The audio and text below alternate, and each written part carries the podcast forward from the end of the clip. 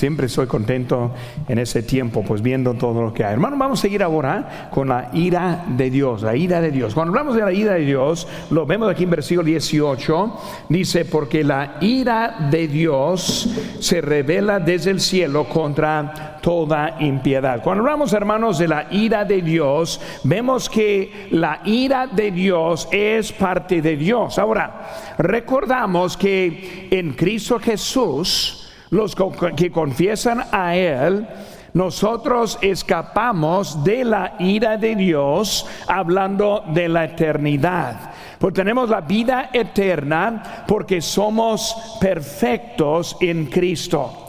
O sea que su justicia se pone en nuestro lugar nuestro pecado, nuestro pecado en Él, en la cruz del Calvario. Porque cuando hablamos de la ira, no estoy hablando de que como podemos perder la salvación y encontrar la ira de Dios, pero debemos entender que si hay consecuencias por el pecado, aún con los creyentes aunque nosotros somos salvos, toda manera hay castigo por el pecado.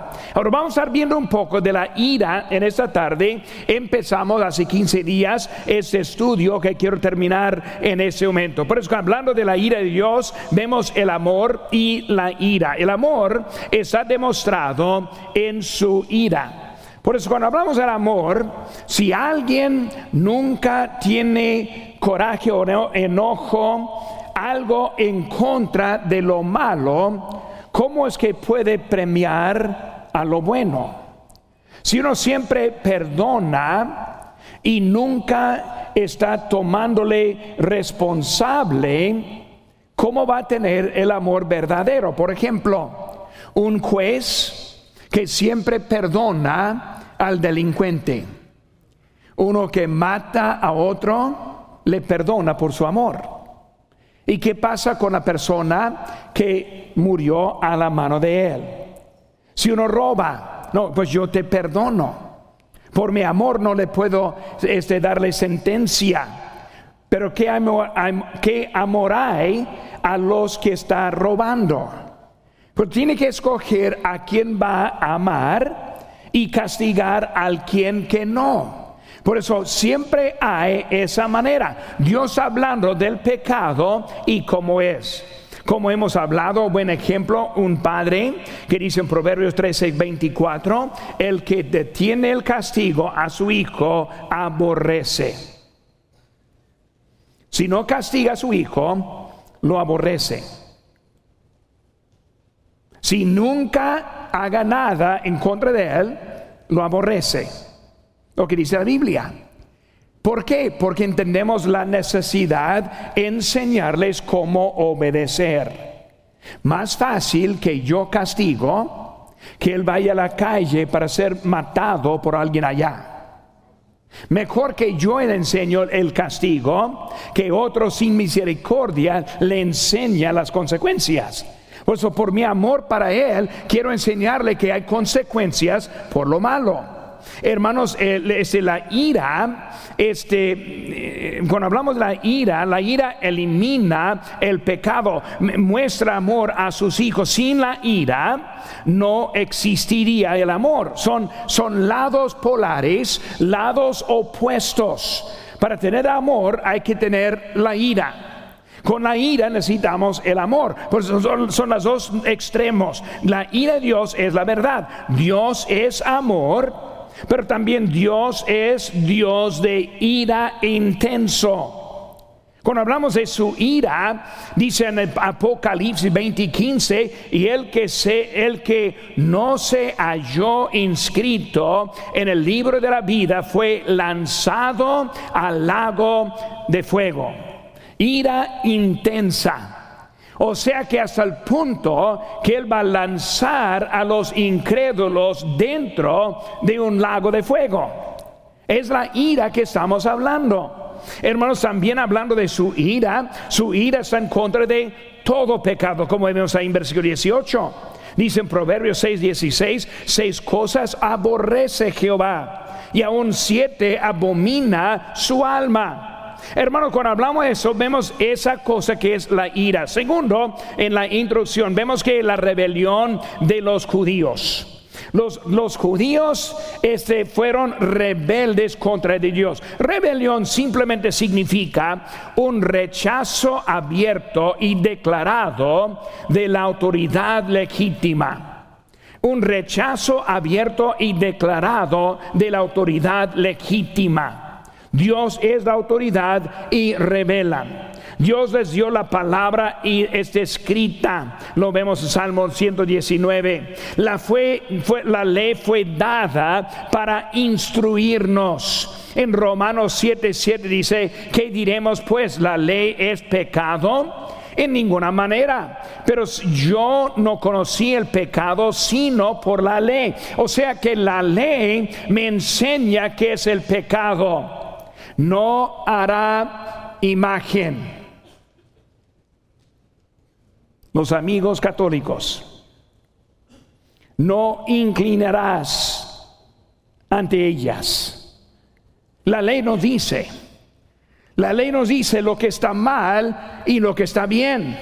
La ley fue dada para instruirnos a la verdad. Gálatas 3:24 dice, de manera que la ley ha sido nuestro ayo para llevarnos a Cristo. Vemos que es algo para traernos a nuestro Señor. Los judíos rechazaron, rechazaron este, la verdad que les fue dada. Los judíos estaban en rebelión abierta contra el Señor, hermanos, por su propia elección decidieron estar en contra de Dios. Pablo explicó la consecuencia por la rebelión. En Hechos 13:46 nos dice entonces Pablo y Bernabé hablando con denuedo dijeron, a vosotros a la verdad era necesario que se os hablase primero la palabra de Dios, mas puesto que la desecháis, y nos juzgáis dignos de la vida eterna. He aquí, nos volvemos a los gentiles. Está diciendo que la verdad vino y los judíos la rechazaron. Cuando vemos hermanos y vemos la historia, hay cosas para aprender de la historia. Hay un filósofo alemán, George Hegel, y él dijo, lo único que aprendemos de la historia es que no aprendemos nada de la historia. Bien dicho. Nosotros vemos lo que pasó, pero pensamos que va a ser algo diferente para nosotros hoy en día. Estamos en un, en un, país que está rechazando cada día más la palabra de Dios. Ahora, no solo este país, sino los demás de este planeta. El mundo entero está poniéndose en contra de Dios. No recordando lo que pasó con Israel cuando se pusieron contra de Dios. No aprendemos. Hermanos, la rebelión este de los judíos, pero también la rebelión de los gentiles. Versículo 18, la ira de Dios se revela desde el cielo contra toda impiedad. Ahora hablando ahora de los, de los gentiles. Una cosa que vamos a, vamos a entender del apóstol es que todos los hombres conocen la verdad acerca de Dios. Y sin embargo, detiene, es, eligen suprimirla o reprimirla. Conocen, pero de su voluntad detienen la verdad. Detener significa suprimir o esconder o ocultar. La otra cosa que vamos a entender, hermanos, del apóstol Pablo es que la naturaleza obstinada del hombre, el hombre reprime voluntariamente la voluntad de Dios para continuar en sus propios pecados. Una palabra que queremos poner cuando hablamos de pecado es una palabra error. No es un error, es decisión. Error no es ignorar la verdad y luego decir, pues me equivoqué. No, se equivocó, sino hizo de propósito la decisión que tomó. Eh, eh, está hablando de lo que es ese pecado. El pecado está absolutamente esclavizado a su pecado. El hombre está absolutamente, absolutamente esclavizado a su pecado. Efesios 2, versículo 1, dice, y Él os dio vida a vosotros cuando estabais muertos en vuestros delitos y pecados en los cuales anduvisteis en otro tiempo, siguiendo la corriente de este mundo, conforme al príncipe de la potestad del aire, el espíritu que ahora opera en los hijos de desobediencia entre los cuales también todos nosotros vivimos en otro tiempo, en los deseos de nuestra carne, haciendo la voluntad de la carne y los deseos, pensamientos, y éramos por naturaleza hijos de ira, lo mismo que lo demás. Está hablando acerca de nuestro pecado, como nos pone ahora este esclavos. Ahora, esta tarde quiero traer tres pensamientos sobre la rebelión del hombre contra Dios. Es algo que podemos aprender porque nuestras vidas muchas veces, aun siendo creyentes, vivimos vidas en rebelión contra Dios. Muchas veces ni entendemos cómo es la verdad. Pensamos que la verdad es algo de opinión y vemos como otros viven como que opción legítima a ellos. Por ejemplo, el aborto es homicidio. No necesitamos su opinión. No, pero pastor, yo creo en los derechos de las mujeres, yo también. Las mujeres aún no nacidos también. ¿Sí me entienden? No solo mujeres vivas, sino también las que, las, que van a matar. Por eso nosotros, en vez de ver la verdad, andamos viviendo, torciendo lo que es la verdad a nuestra forma de pensar. No, pero pastor, no es asunto mío, es asunto de ellos. No, no escuchó ahorita lo que yo leí acerca de Israel cuando eh, pusieron en contra de la voluntad de Dios y sufrieron el castigo de Dios? ¿No piensa que Dios nos también toma responsables por lo que nosotros hacemos, creemos, declaramos, predicamos, vivimos? Por eso, hermanos, estamos hablando de lo que hay de las consecuencias. Por eso, tres ahora, tres pensamientos. Primero, la revelación de Dios al hombre. Este va a ser el primer asunto. Pero pastor, ellos no saben mejor. Pero pastor, ¿qué, hacen los que nunca han escuchado?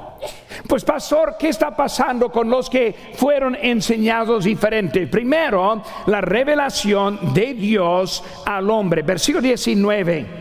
Dice, porque lo que Dios por lo que Dios se conoce, se les manifestó, pues Dios se lo manifestó. Porque las cosas invisibles de Él, su eterno poder y deidad, se hacen claramente visibles desde el cielo, desde la creación del mundo siendo entendidas por medio de las cosas hechas, de modo que no tienen excusa. Vemos, hermanos, que en Ciso A, Dios escribió en el corazón de todos los hombres. No piensa lo que está pasando y si está siguiendo las noticias, ve una declinación moral en nuestro país. No es como que permiten la homosexualidad, sino lo promueven. No es que permiten uno, un niño pensar que es una niña, sino que están enseñándoles a tomar una decisión.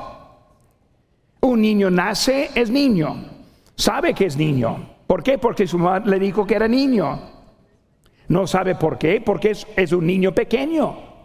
Y ahora alguien le enseña, ¿estás seguro que eres niño? Tal vez no eres niño, eres niña.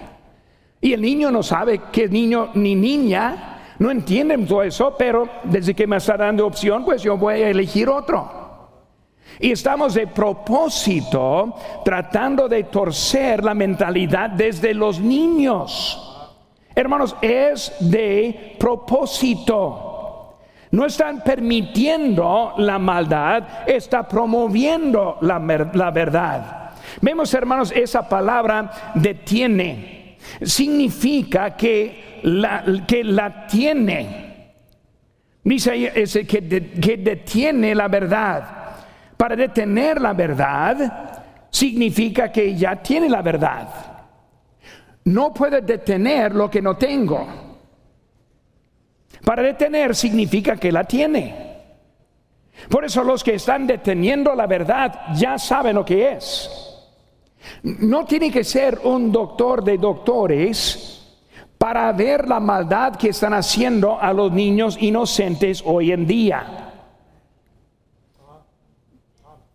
Hace unos años, pasando el aeropuerto con mi hija chica, Ángela, yo, ella tenía, necesitaba ir al baño. Y fue en ese momento cuando estuvieron promoviendo usar el baño de su decisión. En ese aeropuerto, yo dije, primeramente, Ángela, entra y mira, si hay, un, si hay un varón, háblame. Entró, no papá, no hay varón. Bueno, pues ir al baño, ningún varón va a entrar. Y yo me puse delante de esa puerta y vamos a ver el varón que me va a tumbar. Si quieren pelear, yo voy a pelear. Si alguien está en contra de eso, puede estar en contra de eso. Vivimos en tiempos torcidos. Ahora voy a dejar eso. Detiene, ya lo saben. No son tontos. Ya lo saben. Significa, hermanos, que detiene la revelación verdadera de la persona del mismo Dios. ¿Qué están deteniendo? La voz de Dios. ¿Qué está deteniendo lo que Dios puso dentro de ellos?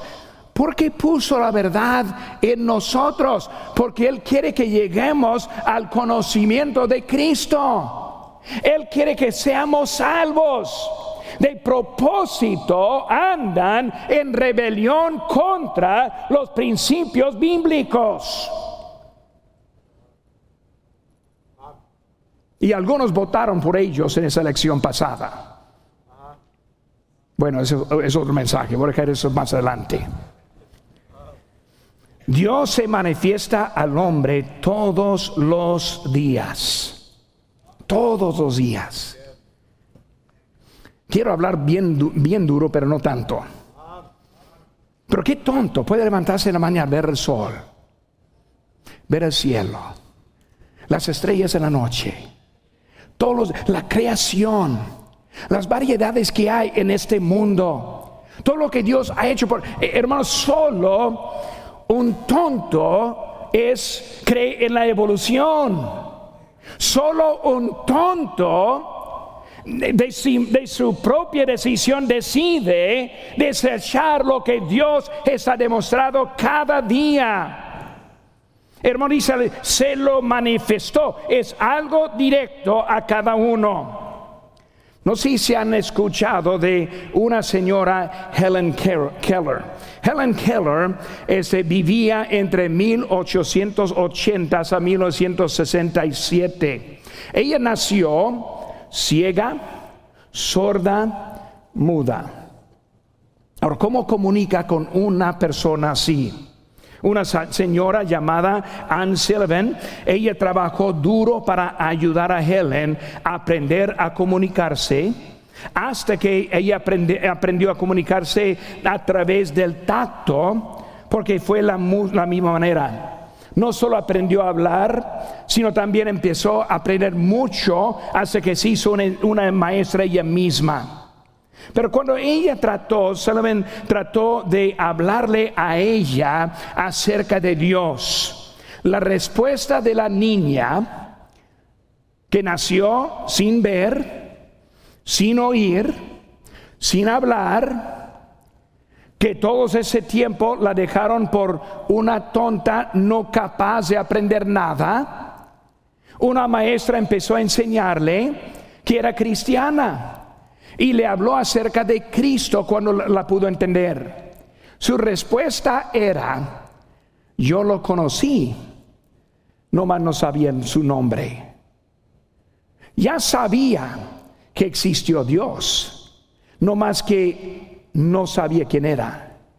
Es el mundo que tenemos hoy en día. Dios pone dentro de nosotros cómo conocerle a Él. Necesito ver, hermanos.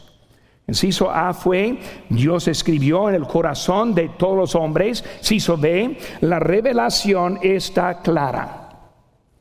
La revelación está clara. Enseñando la Biblia nos ayuda a entender esta verdad. Un texto que me gusta mucho, Salmo 19. Escuchen, dice, los cielos cuentan la gloria de Dios y el firmamento anuncia la obra de sus manos. Un día emite palabra a otro día y una noche a, otra noche declara sabiduría. No hay lenguaje ni palabras, ni es oída su voz. Por toda la tierra salió su voz y hasta el extremo del mundo sus palabras. En ellos puso tabernáculo para el sol. Y este como esposo que sale de su tálamo, se alegra cual gigante para correr el camino. De un extremo de los cielos es su salida y su curso hacia el término de ellas, y nada hay que esconde de su calor. Hablando de la naturaleza, grita la gloria de Dios. Enseña de nuestro Dios. Pero hermanos, la persona de Dios ahora está decidiendo andar en contra de Dios. Los científicos tontamente buscan desacreditar la existencia de Dios. Ellos piensan una semilla se convierte a un árbol grande por casualidad. Los pájaros navegan por las estrellas. Los telescopios que pueden ver dentro del sistema de galaxias Últimamente han visto muchos que hay, más de 10 millones de especies de insectos que hay. La ciencia dice que la Tierra tiene 25 mil millas de circunferencia, cuelga de la nada, gira mil millas por hora con absoluta precisión y atraviesa el espacio alrededor del Sol en una velocidad de mil millas por minuto y sostiene la vida. Y todo eso por casualidad. Hermanos, estamos viendo que la ira de... ¿Por qué está tan grande la ira de Dios? Si usted dijera a su hijo claramente una orden y luego lo negó, le desobedeció y lo repite y lo repite, de un momento va a llegar enojo Dios con tanto que ha hecho y el hombre diciendo, no existe. Todavía dice, el niño puede ser niña. Todavía está diciendo que puede ser lo que quieran con su vida. Dios ahora está en contra de toda maldad. Por eso dice el necio en su corazón, no hay Dios. Ni modo cuántas letras le sigue su nombre, su apellido, es un necio si no cree en Dios. Dios está claro en lo que dice. Sí, sus hermanos, vemos el propósito de este conocimiento. El propósito es el conocimiento. Todo, hermanos, está puesto para traernos a una decisión. Nadie puede vivir la vida sin tomar una decisión. Todos deciden, ¿creo a Dios o no creo en Él? ¿Obedezco a Dios o no obedezco? ¿Le, hago caso a Él o no le hago caso? Todos tomamos esa decisión cada día de nuestra vida. El incrédulo es para la vida eterna el creyente es para la vida obediente. Si entendemos tan, que tan claro Dios es, pero lo negamos en nuestra vida que nosotros vivimos. Dice Biblia, Mateo 7:13, entrad por la puerta estrecha, porque ancha es la puerta y espacioso el camino que lleva a la perdición, y muchos son los que entran por ella. Debemos aprender de la ira de Dios. Con los que no conocen a Cristo, la ira de Dios. Porque Dios está en contra de la maldad. Número dos, hermanos, el rechazo del hombre de Dios. El rechazo del hombre de Dios, versículo 21. Pues habiendo conocido a Dios, no le glorificaron a Dios, ni le dieron gracias, sino que se envanecieron en sus razonamientos y su necio corazón fue entenebrecido. Vemos, hermanos, el rechazo del, hombre a Dios. Hizo a la falta de reconocimiento. Aquí es el problema, hermanos conocen la verdad, entienden que Dios sí existe, pero no reconoce a Dios.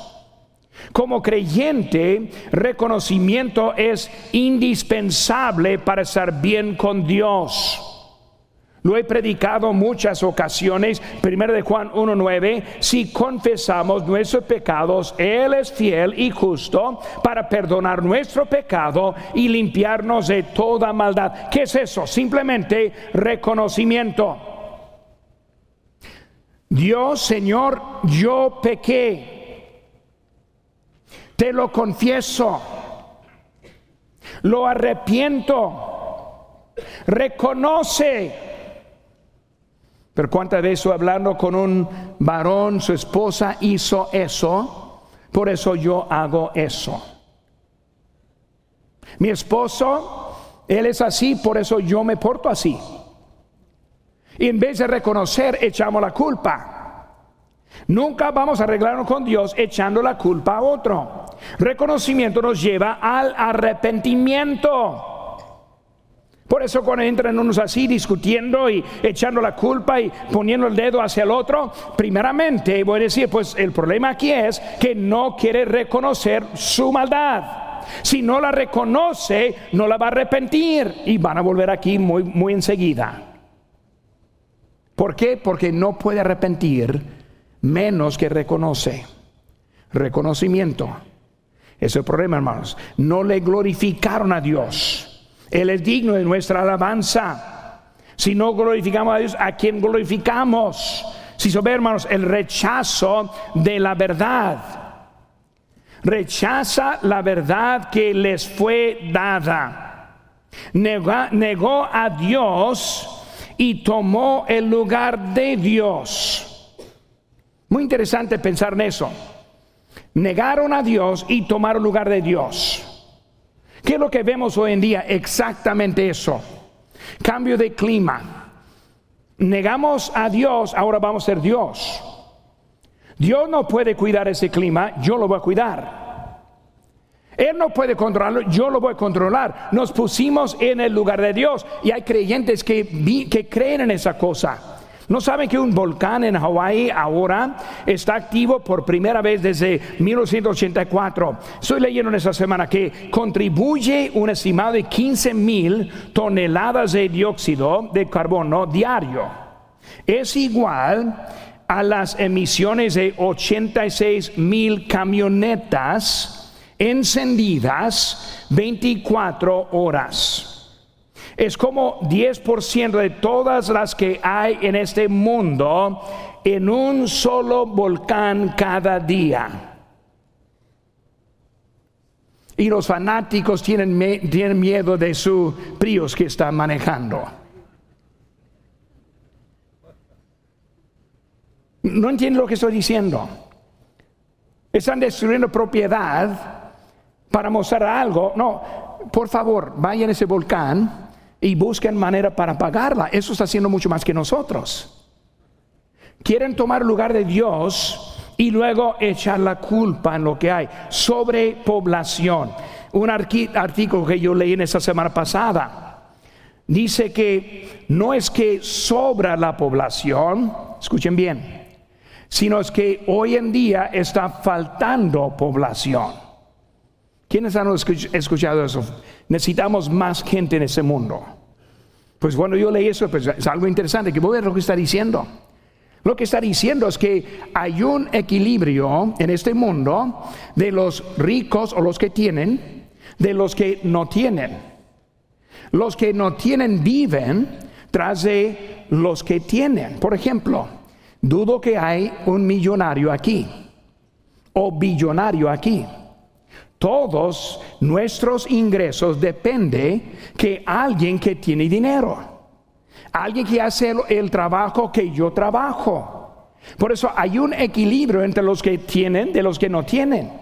Los que tienen son los que están ahora deteniendo tener hijos.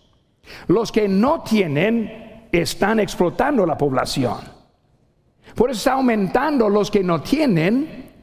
Los que tienen está haciendo más menos. Y en ese equilibrio estamos ahora en peligro de tener un caos en nuestro planeta. Ese artículo dijo, los que estamos trabajando, los que vivimos bien, debemos tener más hijos para proveer para los que no tienen. Algo interesante para leer para mí. Pero vemos, hermanos, que hoy en día piensa el mundo que estamos sobrepoblando. ¿Quiénes hay que viajan de vez en cuando por avión? Muy bien, varios de nosotros íbamos por avión. ¿Nunca se ha fijado viendo abajo gente tras gente tras gente parado? Es, ciudades que nunca paran por la, la población. No, vemos mucho espacio sin nadie. El mundo está tratando de poner en pánico en nosotros tomando el lugar de Dios. Ahora no puedo andar mucho en esto, voy a dejarlo. La falta de reconocimiento el rechazo de la verdad.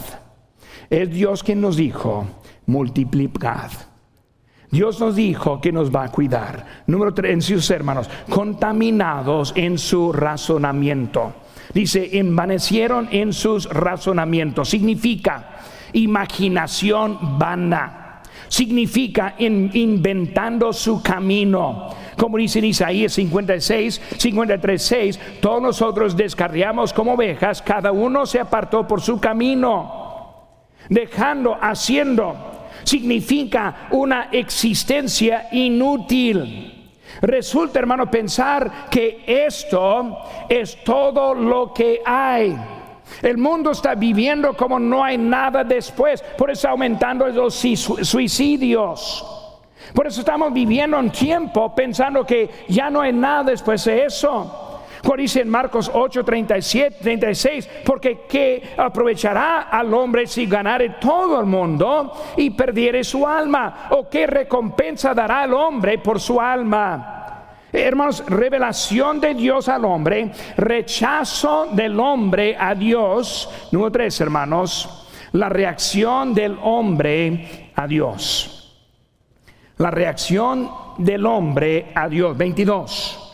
Profesando ser sabios, se hicieron en, este necios y cambiar la gloria de Dios incorruptible a semejanza de imagen de hombre corruptible, de aves, de cuadrúpedos y de reptiles. Número uno, vemos en sí, hermanos, no da gracias. No da gracias. Vivir la vida sin dar gracias. Es uno de los primeros mandamientos, dar gracias damos gracias. Como creyente debemos entender eso. Doy, gracias a Dios. ¿Por cuántas cosas? Por todo. Por todo. No hay nada que puede pasar que Dios no permita para nuestro bien. ¿Saben qué, hermanos? La muerte es una bendición. ¿Lo cree o no lo cree? Para mí, el vivir es Cristo y morir ganancia. Por eso, hermano, cada cosa que Dios nos da es una bendición. Dad gracias. Dad gracias. Yo no merezco la vida que tengo. No la merece. Dice en 1 Tesalonicenses 5, 18, dad gracias en todo porque esta es la voluntad de Dios para con vosotros en Cristo Jesús. Cuando rechaza a Dios, simplemente resulta en que no da gracias a Dios. Los que están protestando en este mundo no dan gracias a Dios. Los que demandan sus derechos no dan gracias a Dios. Los que están buscando reconciliación no dan gracias a Dios. Es Dios que nos puso en el lugar, es Dios que nos dio la vida. Eh, no nos debe nada, le debemos las gracias por lo que tenemos. Pero están viviendo no dando gracias. Y luego si ve, hermanos, se vuelve necio. Se vuelve necio. Piensa que Dios es el necio. No hay tiempo para leerlo ahí en 1 Corintios 1, 25 al 31. Lo puse ahí para que ustedes lo lean, lo vean en su tiempo. Piensa que Dios es el necio.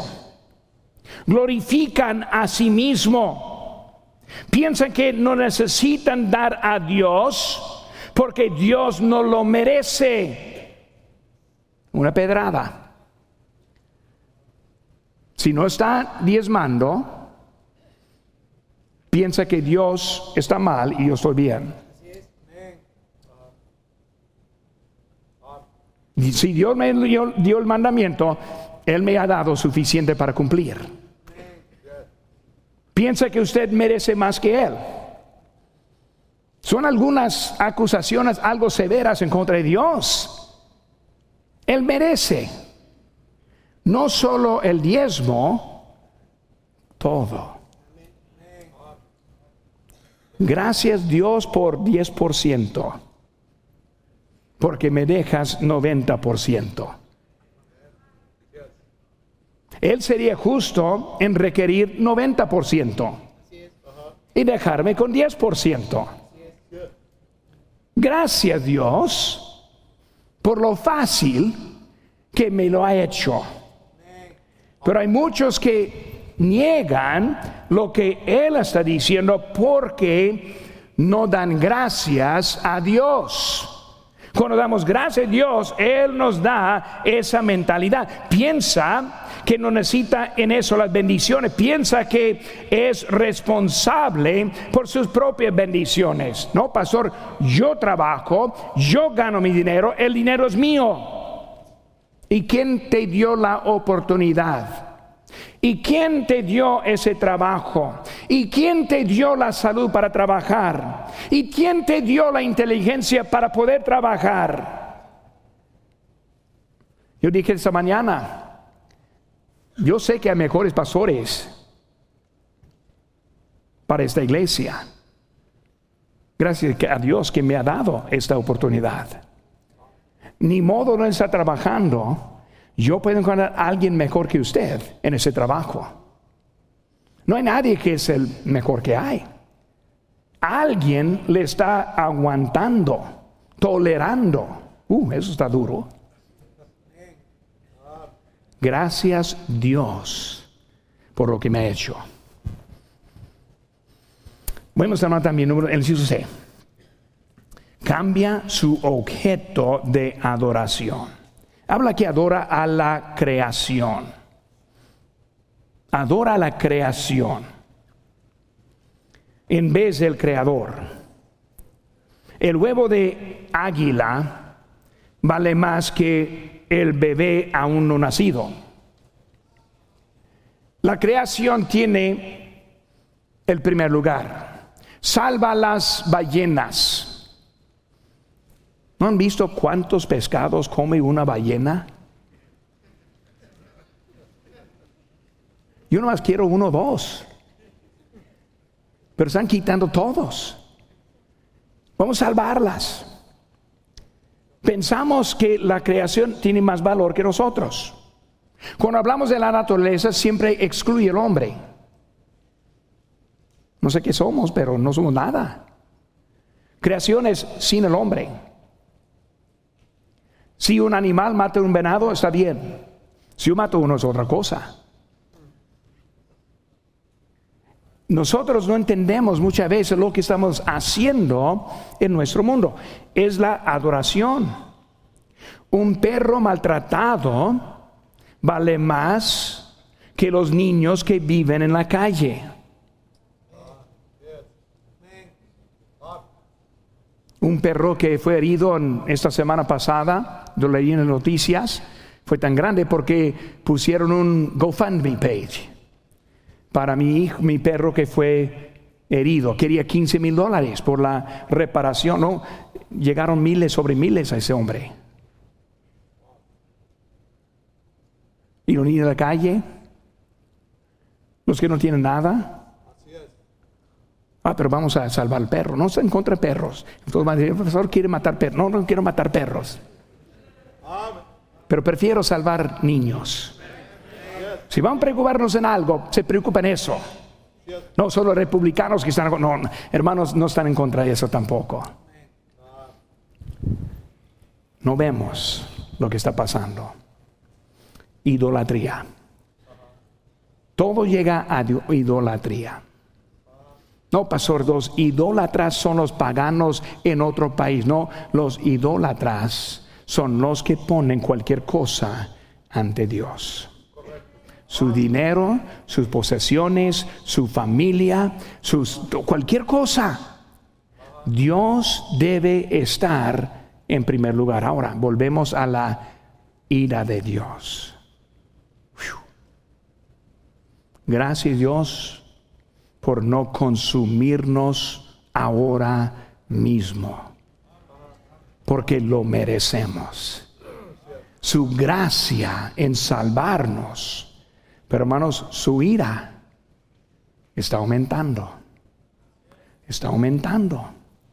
Y un día, cuando viene el Señor, e iremos en el rapto, su ira va a caer sobre este planeta. Bueno, van a estar buscando salvar la planeta. Van a estar buscando manera para bajar las temperaturas. Solo por los necios que hay. ¿Qué debemos hacer? Pues si no conoce a Cristo, número uno, aceptarle a Cristo. Me sorprende que hay alguien que tal vez aquí que no está seguro de su salvación y sale inconverso ahora. Porque la ira viene. Para el creyente entender la importancia de obedecer, dar gracias a Dios y vivir la vida dándole a Él la gloria. Señor, tú eres digno de mi vida.